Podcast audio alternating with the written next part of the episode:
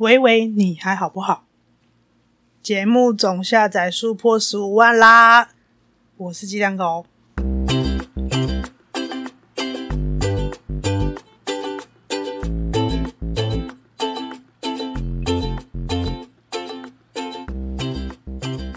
录音时间是二零二三年七月十号晚上八点四十五分。这几周对我来说是困难的，天气可能有影响，议题也有。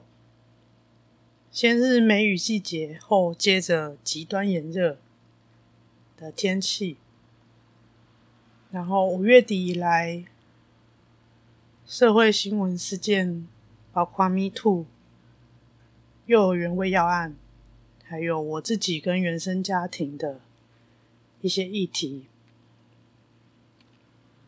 那我这段时间状态一直有点拉不起来，所以节目呢就无预警的停更，到现在应该是四周还五周的时间吧。社群也不太有力气打开，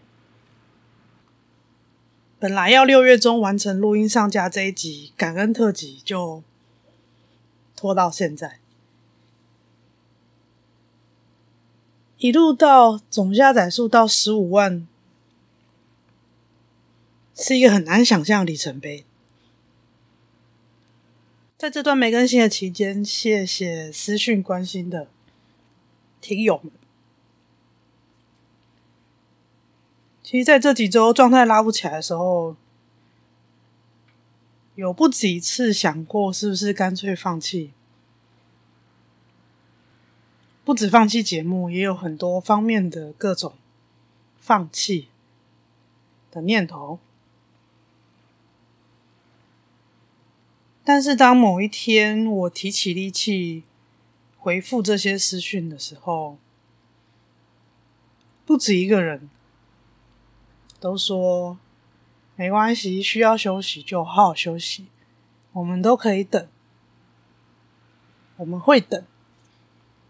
或者是告诉我说，这个节目让他在去上班的时候、工作的时候，或者是很难受的时候，听了会觉得自己不孤单。我很感谢这些提醒，他他们让我知道，这个节目好像是有一些力量，虽然我自己不这么觉得。也始终没有办法很确实的承认自己到底做了些什么，或者是帮助了别人什么。对我来说，就是说一些我觉得应该说的话，一些卫教资讯或是书上从来。很少被叙述或是强调的事情，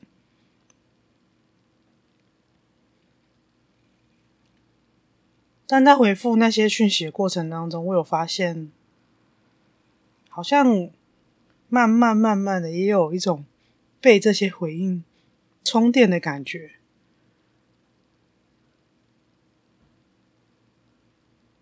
有人在等待。而且这些人告诉你，他们可以等。这件事情，我觉得是蛮神奇的。我好像是第一次体会到这样的感觉。我不确定那个是不是就算是一种连结感，但对我来说，的确在。很糟糕的这几周，这件事情对我来说是很有力量。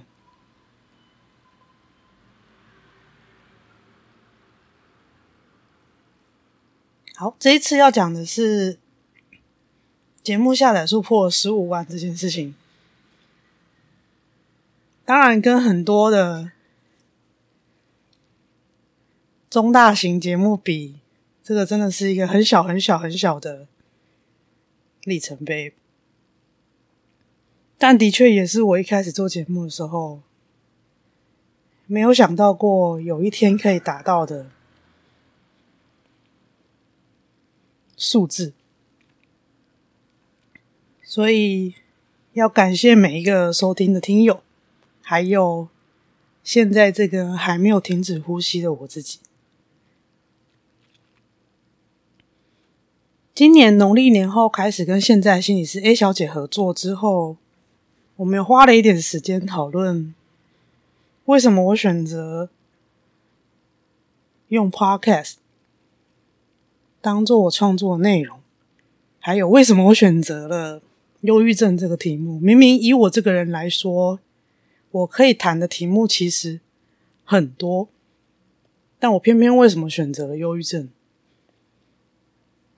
讨论的过程让我重新去检视出发的理由、开始的理由，还有能够持续做下去的动机是什么？简单的说，其实就是我在描述一些卫教资讯上。不会写的生活的样貌、治疗的样貌，以及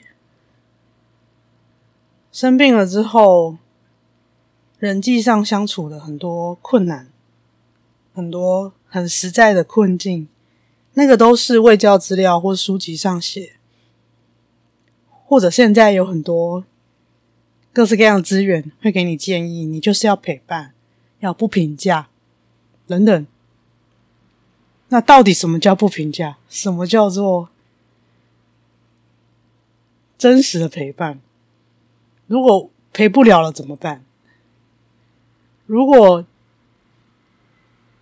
我跟朋友说我很想死，这个时候朋友该怎么办？没有人，也没有资料在讨论这些东西。最一开始这个节目。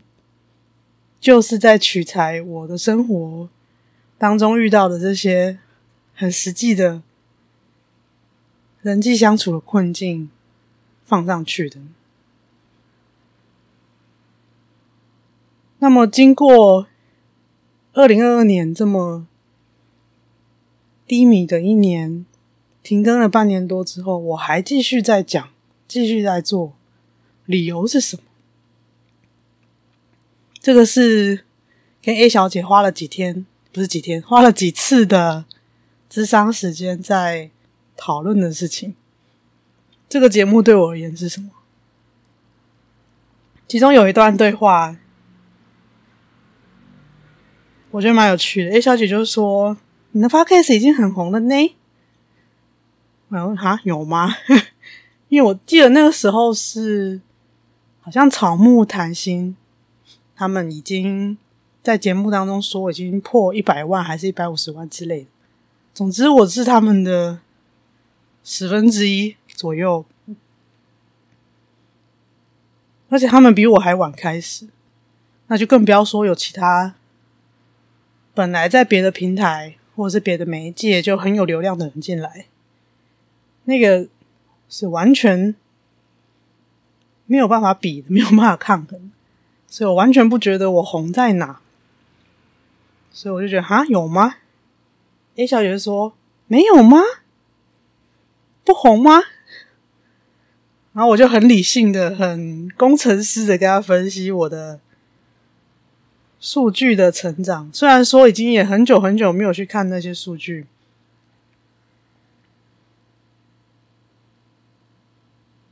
但我知道。我的收听数是一直有在往上成长，几乎没有遇到过什么高原期。高原期的意思就是爬升到某一个值之后，某一个数字之后，它就会停留在大约那个地方，那个就叫高原期。我是几乎没有的，都是一直在缓步的往上爬。但你要说很多人听嘛，好像也没有到。非常多人听，的确，如果以人数来说，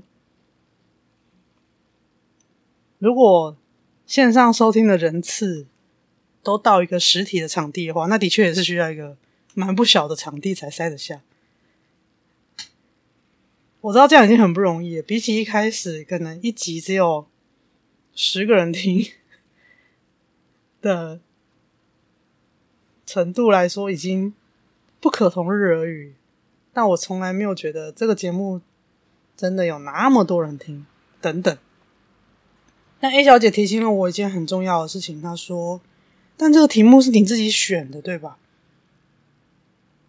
我说：“对。”什么时候你要发新的节目，要讲什么事情，都是你自己选的，对吧？对。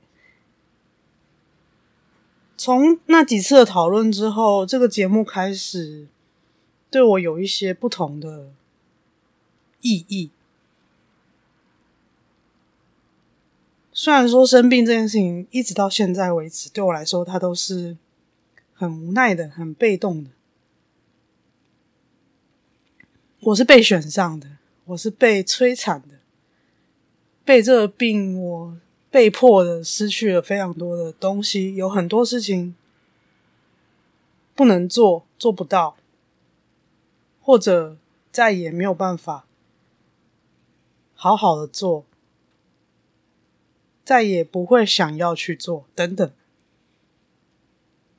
比较像是一个被害者，被动的。角色，病态的角色。但大年初一跟曹老板谈结束了前一个咨商关系，然后农历年后开始跟 A 小姐的合作，基本上也是草木推着我赶快去找心理师，然后我才会遇到 A 小姐。他们都让我感受到。或者是会提醒我，我有自己做决定的能力，也有那个力量。这件事情对二零二三年的我，到目前为止来说，是一件重要的事。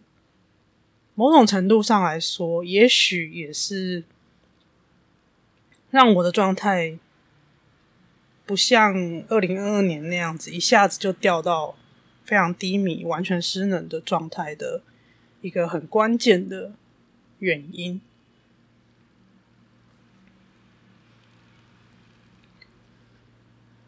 这个节目能走到这里，其实是我从来没有想过的事情。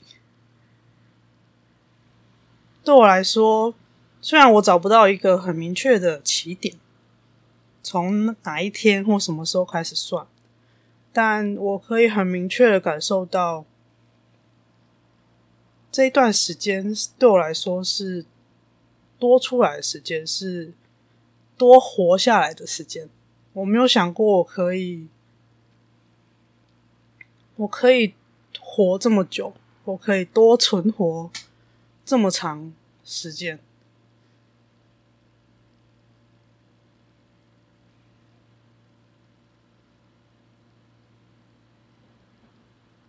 甚至其实我已经想不太起来，很多那些很痛苦的时刻到底是怎么度过的，但它就是过了。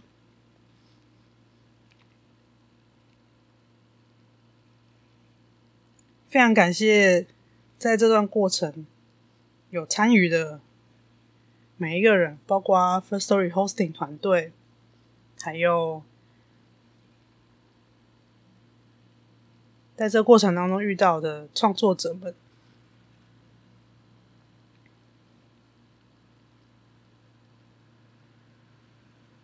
合作和共事的医事人员，还有我现实当中的挚友们，以及触媒小队，对我来说，活着的姿态很像是我在写作平台上看到的一个说法，我很喜欢。活着就像被捞上岸的鱼一样，啪嗒啪嗒。被捞上岸的鱼，它没有办法呼吸，它就像啪嗒啪嗒的一直跳。那个不是因为想活下去才挣扎，而是因为他还活着，所以所以挣扎。如果死了，那就不会挣扎。这样想其实也是相对被动的状态，但对我来说，到目前为止活着就是像那样。如果我是那条鱼，不是因为我想活下去，我才这样跳动，而是因为我活着，我必须呼吸，我才这样跳动。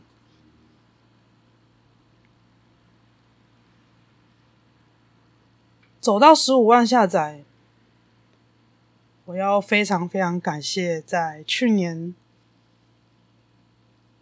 小额赞助抖内功能打开之后，有真的 拿真金白银来抖内的听友们，尤其是二零二二年有半年多的期间是无预警的停更的状态下，有几笔款项是。没有断过，一直有进来，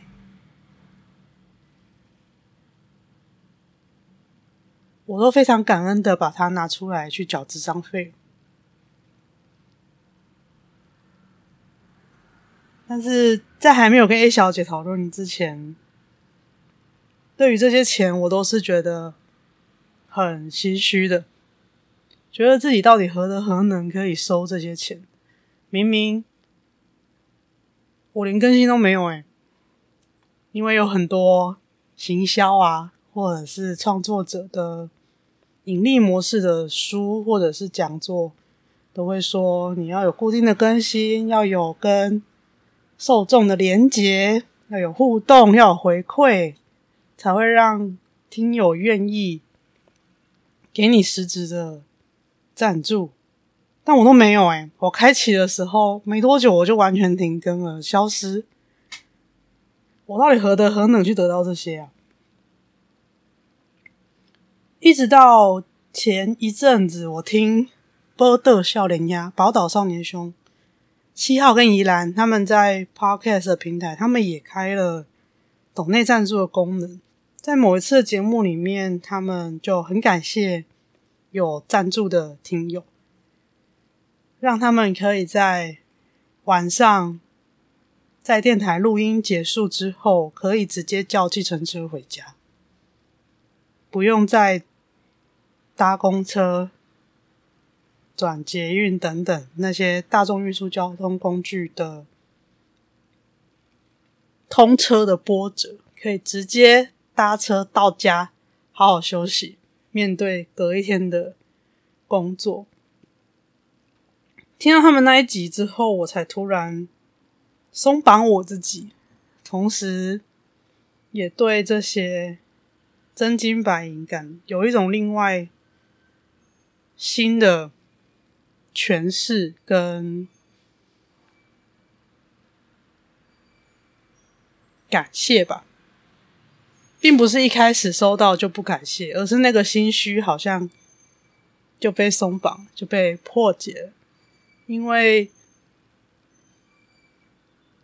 我有规律的去咨商回诊，我有在尽量清醒的时候，就要记得喝水、吃饭。这些钱其实很实在的，就成为了我好好照顾我自己的样子。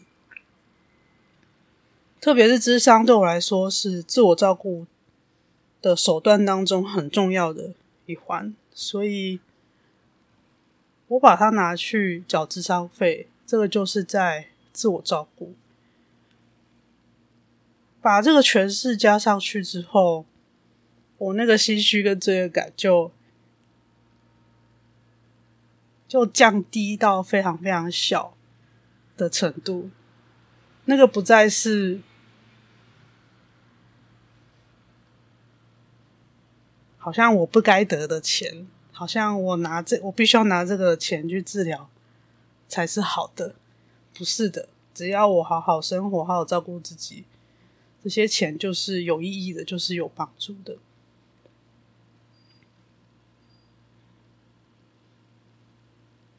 那至于电子报呢？我记得是四月左右有写了一批，有写了一期然后 就停了。嗯，可能我在想一个其他的方法来能够稳定的发刊。如果要每周寄，可能会比较辛苦，还在想一个好的工作流程，可以有固定的产出来寄给有赞助跟懂内的听友。那么这些内容基本上就是我在制作节目的可能一些幕后花絮，或是一些节目内容的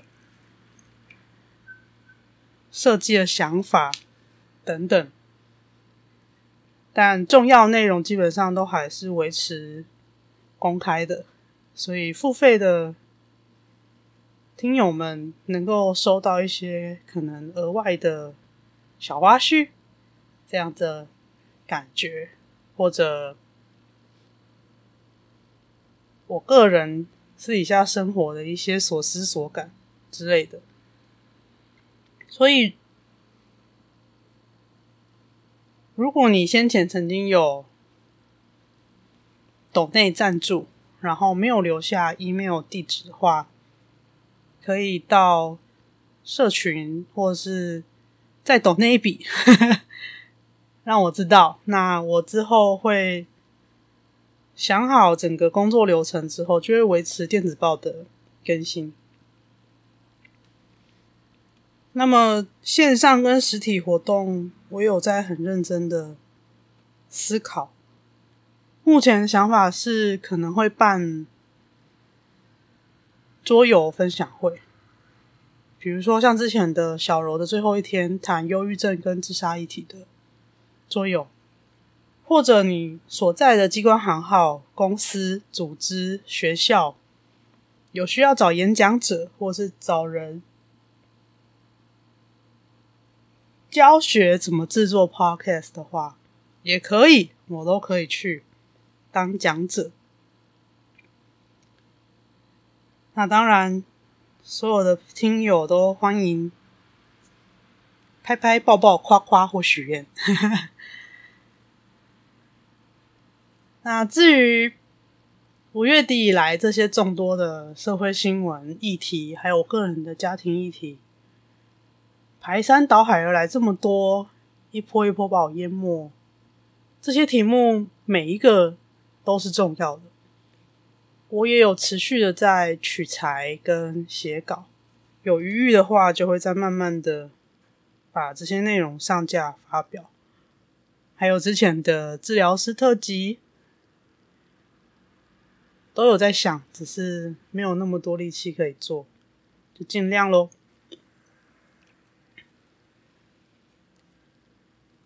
最后，最后。在录这集之前，我在后台有看到这几天节目的收听量突然有上升。明明这几周都没有更新，但突然之间那个数字爬升到有新集数发布的那个数字，所以我在猜，有可能跟李玟的过世。有关系，因为我在录音的这天早上听到转角国际的 Daily Podcast，他们有谈到李玟的事情。我觉得七号讲的非常非常的有条有理，大家可以去听那一集，我会把链接再放在 Show Notes 里面。主要其实就是。Coco 过世的声明是他的姐姐发布的。那么，他的姐姐在公告里面有提到，李玟有常年的忧郁症。那他最后是自杀离开的。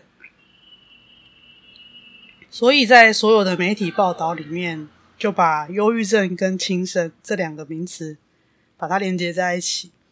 对我来说，它成为了一个再一次的大型污名化的现场。这个幽微到连我很多好朋友都没有发现，一直到我跟他们指明说，这是一个大型的污名化现场，还问我，还回问我说，有吗？我怎么没有感觉到媒体有特别对忧郁症评论什么？我才解释给朋友听，我说，你看标题把忧郁症跟轻生摆在一起，然后。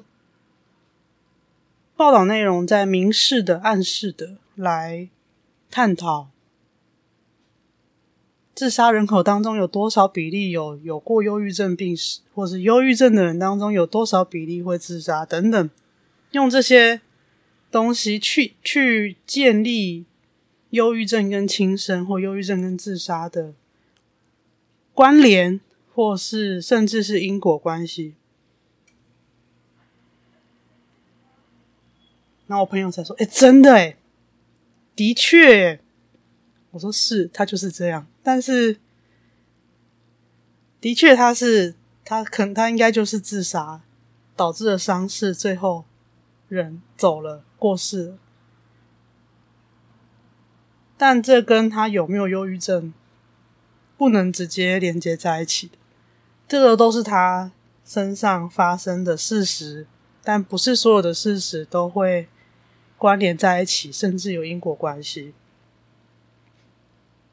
的确，忧郁症是很频繁会跟死亡连接在一起的疾病，但不是能够这么轻易的就把这些关联通通连起来。人如果有这么简单，那精神疾病就没有那么复杂。不过这一次。李玟的事件也让我感觉到自己跟以往过去几年非常不一样。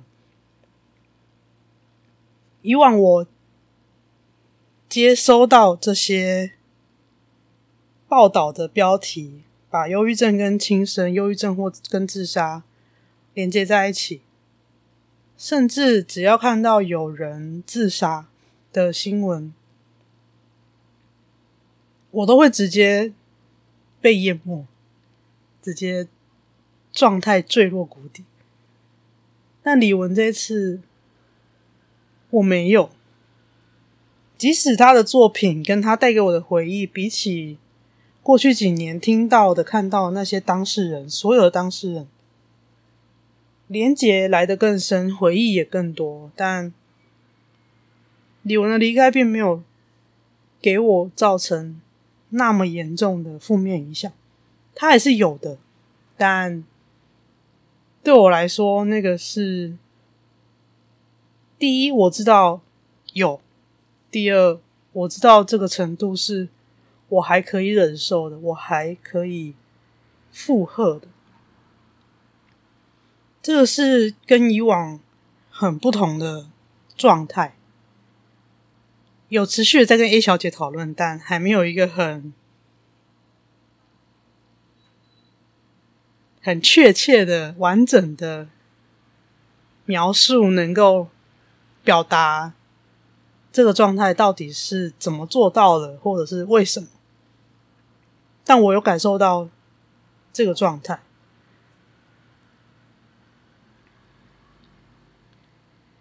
嗯，非常谢谢 A 小姐。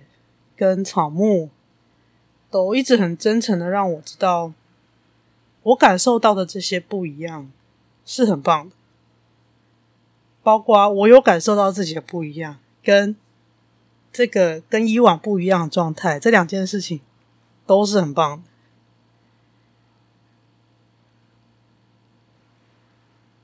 这集的内容就到这边，如果有让你想到某个谁谁谁。或者给你有一些思考跟行动的灵感，欢迎你分享出去。